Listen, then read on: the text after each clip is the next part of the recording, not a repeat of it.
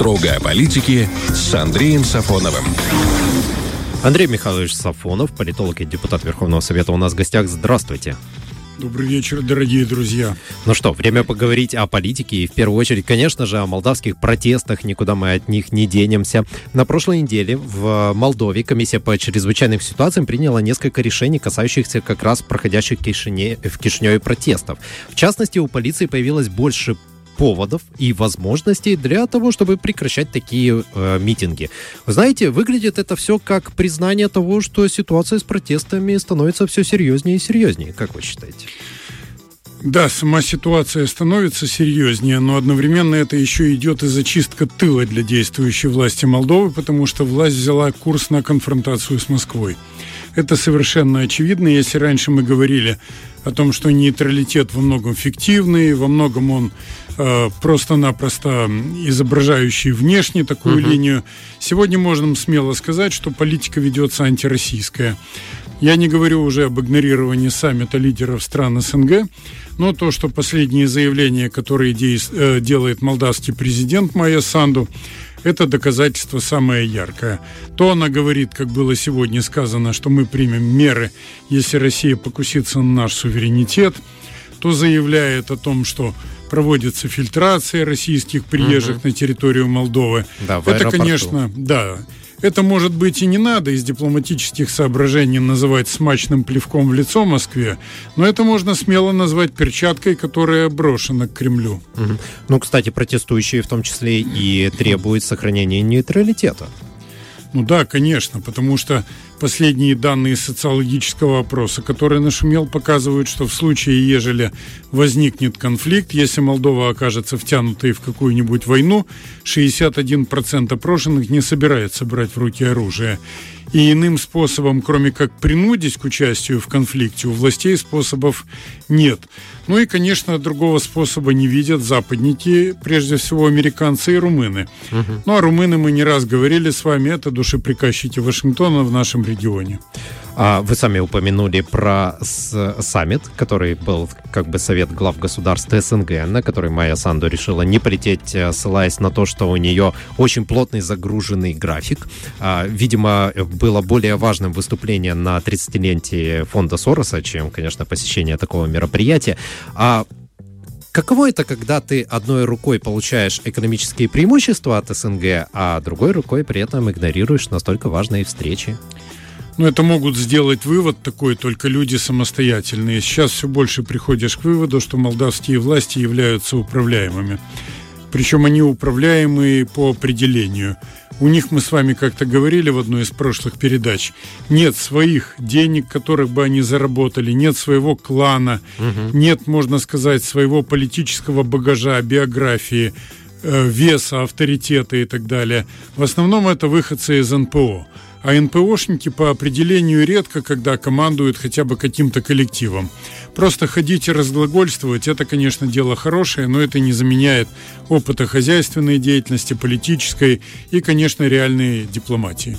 Сергей Лавров, министр иностранных дел России, как раз вот прокомментировал неучастие Молдовы в саммите следующей фразой «Выводы сделаны». А мы можем догадываться о том, какие это выводы?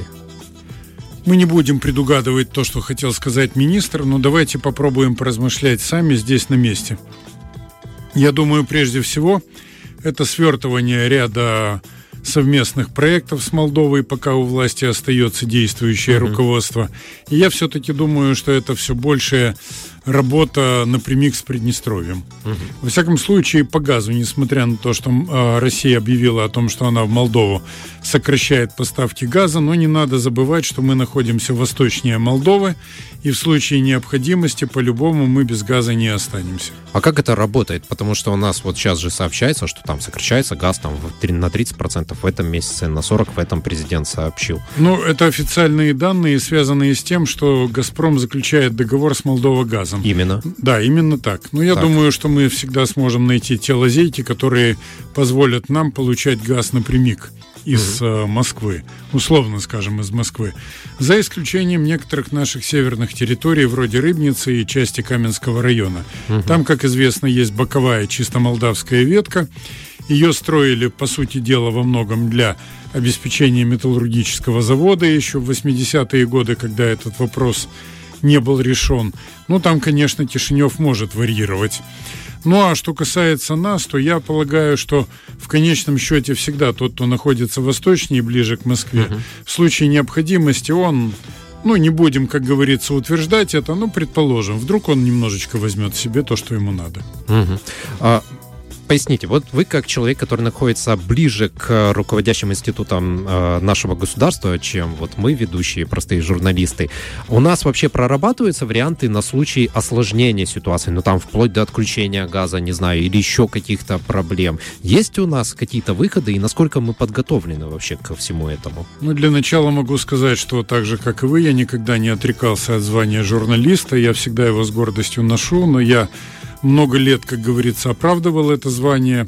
Но хочу сказать и другое. Ну, конечно же, не будем сейчас даваться в детали, но такого рода вещи, они всегда прорабатываются. Дело в том, что если бы мы жили как Бельгия или Голландия, угу. которые сейчас вот столкнулись с трудностями, у них волосы на голове и везде, где можно, встали дыбом, и они ищут какие-то причины и способы выхода. А мы в экстриме живем все 32 года существования нашего государства. Поэтому, конечно, прорабатывается все. Но я думаю, что все-таки позволяет некоторые э, скажем так, горе для других, сохранять не оптимизм, но надежды робкие на то, что удастся вывернуться. Смотрите, были взорваны ветки Северного потока. Ну, для чего да. они во многом были взорваны? Наверное, англосаксы их все-таки взрывали для того, чтобы через Украину шел поток газа. Потому что в свое время, когда Москва говорила о том, что если надо, мы отключим прокачку газа через трубопровод Украины, говорили о том, что ситуация с украинскими ГТС весьма плачевная, угу. Ну, в данном-то случае уже мимо Украины никак не проскочишь. А. Есть еще турецкий поток, но он пока достаточно Э, слабо загружен, если так можно выразиться. Поэтому мне кажется, что все-таки через нынешнюю вот эту трубу, которая угу. в районе Гребенников заходит к нам, газ в ближайшее время будет идти. Тут некоторые начинают э, вопрошать. Вопрос, конечно, правильный. В случае, если ситуация вообще обострится, не взорвет ли сама Украина, дескать, газопровод, э, может быть, она не захочет, чтобы это все проходило. Угу. Но я думаю, что на сегодняшний день об этом говорить не приходится. И вот почему. Украина, тем не менее, хорошо работает по транзиту и зарабатывает неплохие деньги. Поэтому в данном случае я думаю, что она заинтересована в том, чтобы через трубу шел газ, ну а если он там идет, коль скоро, то и мы не останемся без него.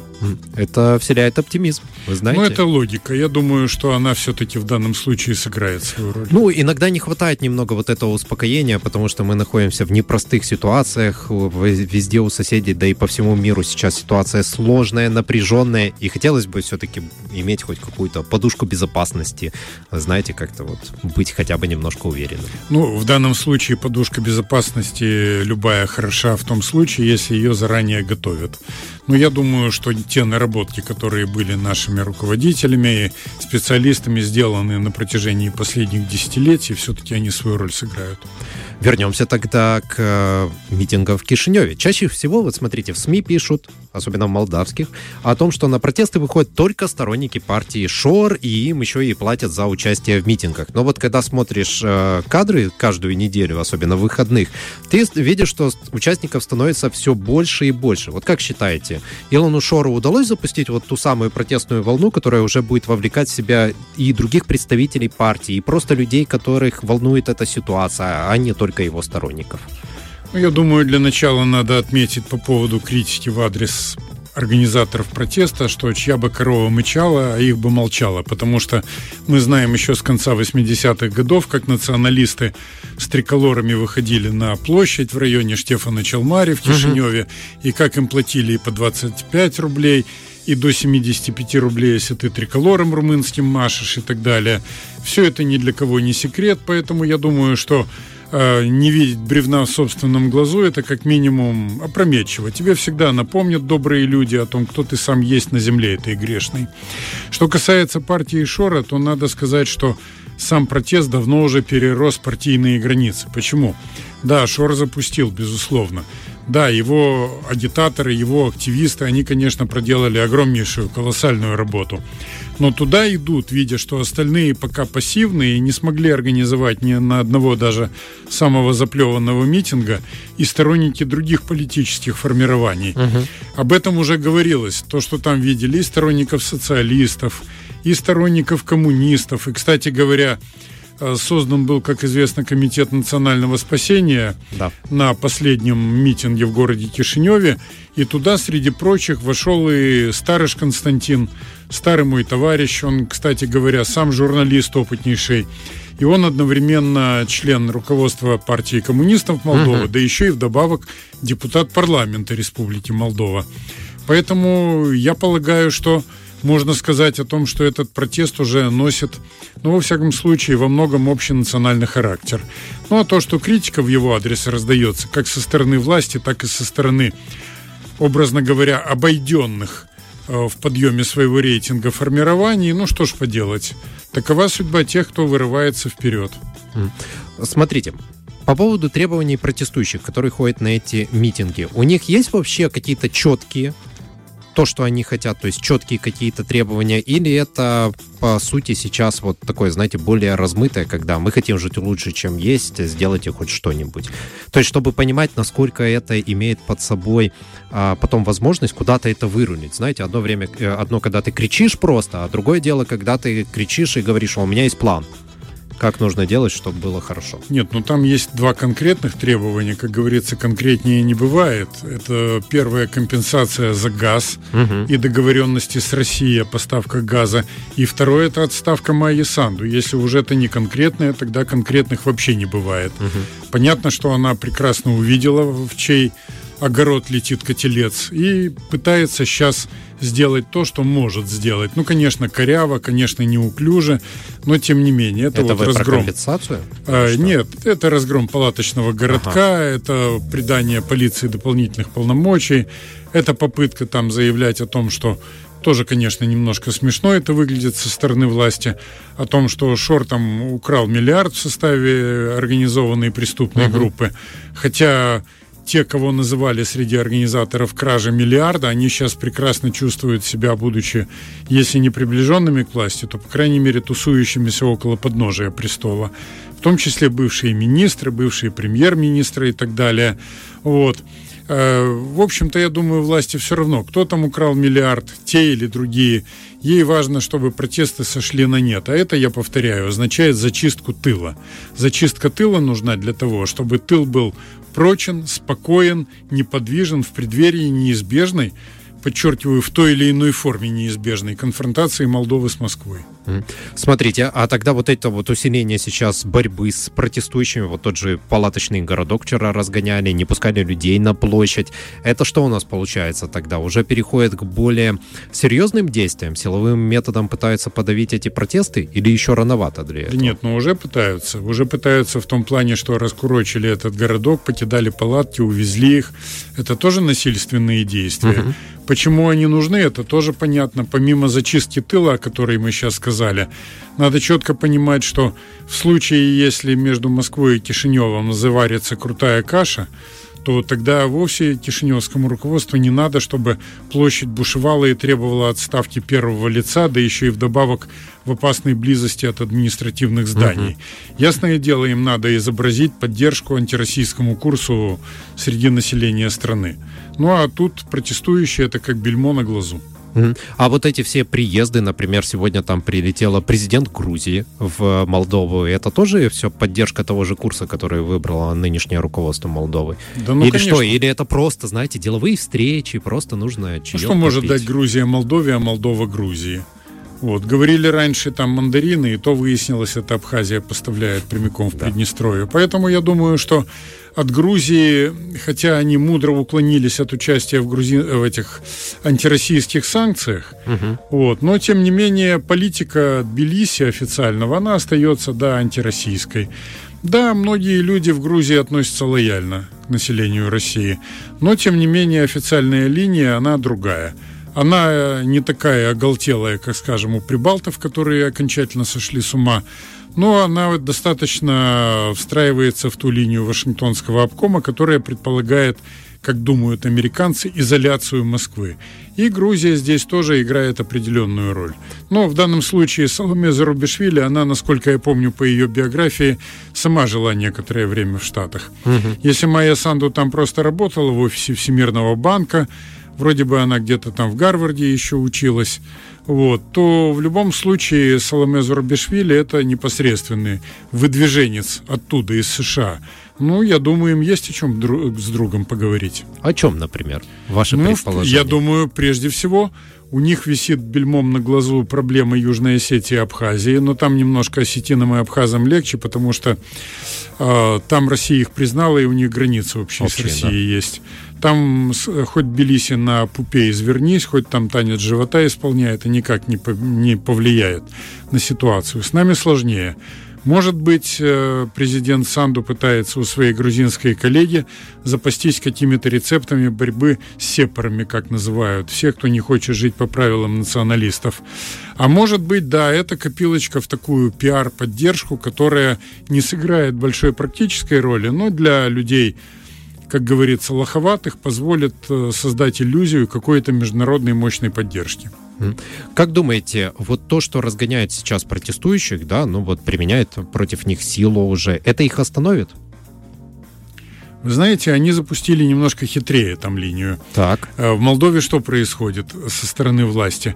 Вот, допустим, начал э, протест набирать обороты под эгидой ШОР, там еще пара общественных угу. организаций сейчас стали более активно светиться. И тут же начались тусовки, вроде бы как тоже оппозиции, которые заявляют, что Шор там гад последний, что он участвовал в краже миллиарда, угу. и вообще участвовать в его протестах это только дискредитировать саму святую идею, светлую протеста. Поэтому вот мы должны взять на себя этот протест, а его разоблачать. Ну, такое впечатление иногда складывается, что некоторые товарищи решили побыть спойлерами президентской команды в Кишиневе и на словах критикуя ее, на деле подыгрывают ей. Ведь если рассуждать логически, что надо было бы сделать? Ты составь свою тусовку, к примеру, и либо договорись с Шором, чтобы половину площади отдали тебе – либо организуй в каком-то другом ключевом месте. Угу. Ну, к примеру, около телерадиокомпании Молдова. Так. Да, это не центр, это телецентр, мы это знаем. Но, тем не менее, как правило, такие протесты нередко бывают эффективными, когда угу. ты протестуешь около медийного рупора власти. Но вместо этого своих протестов они не организовывают – и я, например, по состоянию на сегодня, 17 октября, не слышал, чтобы была подана заявка на этот счет, и где-то это было освещено в СМИ. И одновременно идут атаки на того, кто хотя бы что-то делает. Ну, как говорят в таких случаях разведчики, если два совпадения есть, то это уже не случайность. Понятно. А такой вопрос еще. Он касается а, ситуации, которая происходила с электроэнергией, когда события были на Украине, да, и в, в результате Молдова потеряла 30% поставок электроэнергии. Довольно-таки быстро она восполнила эту недостачу из Румынии по цене дороже, чем из Приднестровья. У меня... Я понимаю, что это, возможно, глупый вопрос, но все-таки мы что, им не могли дать эти 30%? Или они не хотели их взять? Ну, это тоже называется политическая клиника. Почему? Потому что лишь бы, как говорится, не от москалей, но возьмем где угу. угодно, заплатим в три дорого, в десять раз. Помните, были немножечко такие попахивающие маразмом, хотя ребята вроде молодые, высказывания о том, что э, дорогая стоимость газа – это цена за достоинство, да, за да, свободу да, да, и прочую да. лабуду. Вот, в итоге кончилось это только тем, что помимо уже возросших тарифов, помимо того, что уже за газ приходится с россиянами платить свыше тысячи долларов за штуку кубов, то получается и э, румыны, которые дают электроэнергию, они тоже вздувают цену. И это означает, что придется платить, а для этого брать какие-то займы или кредиты. Те 300 угу. миллионов долларов, которые у Всемирного банка Кишинев просил, я не знаю, получены эти деньги уже или нет, но в любом случае эти деньги, они будут ну, на несколько месяцев максимум. Если мы знаем, что каждый месяц Молдова газ отгоняет до 50 миллионов э, угу. долларов в качестве аванса или оплаты угу. за текущие платежи. Поэтому я думаю, что они просто запутались, и главное, самое печальное, они ничего не могут придумать угу. реального. Я хочу повторить, это люди, которые не имеют ни опыта, ни, угу. наверное, все-таки способностей к работе. А может, им просто указывают, где покупать? То, что им указывают, где покупать, это тоже понятно. Даже когда Всемирный банк давал эти 300 миллионов, обещал, там было сказано, что покупать только не у России. Да. То есть, в общем-то, к сожалению, некоторые товарищи напоминают марионеток, которыми, которыми крутят вот как петрушками вот этими угу. тряпичными в театре кукол. Смотрите, а сейчас быстренько отвлечемся, у нас буквально пару минут, но все-таки хочется спросить про лист раз, который сегодня обещали выгнать с позором, ну или в ближайшее время выгнать. Как этот человек пришел на пост и буквально за пару недель так сдулся? Что не так? Это следствие деградации западной политической элиты, начиная от Америки и заканчивая ее европейскими союзниками. Это реальная деградация, это ограниченные умственные способности, и это абсолютное сужение кругозора по сравнению с теми титанами, которые были раньше. В общем, да, для таких людей подходит одно слово – это политическая шпана. На ваш взгляд, есть сейчас сильные политики, ну вот кроме российских, в Европе, давайте сузим до Европы, есть там кто-то, кто действительно сможет понять, а, куда стране нужно двигаться, чтобы не оказаться вот в этом общем котле, в который зак- закачивает сейчас всех Евросоюз? Сильные политики появятся там только в том случае, если будет опрокинут и уничтожен либеральный строй. И его место займут твердые власть, опирающиеся на традиционные ценности. Тогда эти политики, безусловно, появятся. Они есть, но их система отстреливает на подступах. Угу. Как в свое время наиболее ярких людей, образно говоря, отстреливали на подходе, скажем, к горкомам, ЦК КПСС и так далее. Есть некоторые, кто заявили о себе, но все-таки наверх их не пускают. Это Марин Ле Пен, ну вот в Италии некоторые исключения сейчас, но посмотрим, как это будет на практике. Угу. В Германии есть политики, которые сплотились в партии альтернативы для Германии. Но, повторяю, те, кто сейчас у руля, за редким-редким исключением, это все либеральные, можно сказать, ничтожества. А в Италии ультраправые, они не поменяют ситуацию? Или они слишком сильно связаны с Евросоюзом? Я думаю, что ультраправые это те штампы, которые им навязали либералы, это раз. Либерасты, угу. как их еще называют. Но что касается повестки той, которая есть сейчас, это будет зависеть далее от качков геополитических катаклизмов. Если эти катаклизмы реально ударят по Европе, тогда да, можно всего ожидать. Сейчас меняется баланс сил в мире. Китай заявляет о себе очень мощно, и после съезда коммунистической партии это будет еще более мощно, я в этом уверен. Но и все-таки Россия, хочешь не хочешь, она не идет на договорняк с Западом по целому ряду вопросов, потому что сами западники по своей тупости пытаются загнать медведя в берлогу, а это уже очень опасно для самого медведя и для тех, кто его загоняет. Съезд китайской коммунистической партии закончится на этой неделе, и я думаю, что мы, когда встретимся с вами на следующий, как раз можем это обсудить. Может быть, будут какие-то интересные и необычные решения, которые в дальнейшем повлияют на всю жизнь. Тем Наверняка. более, да, они же решают на много лет вперед, ставят стратегические задачи. Это Спас... Китай. Спасибо вам большое. У нас сегодня в гостях был депутат Верховного Совета, политолог Андрей Михайлович Сафонов. Ждем вас на следующей неделе. Всего доброго, дорогие друзья. Вечерний дозор.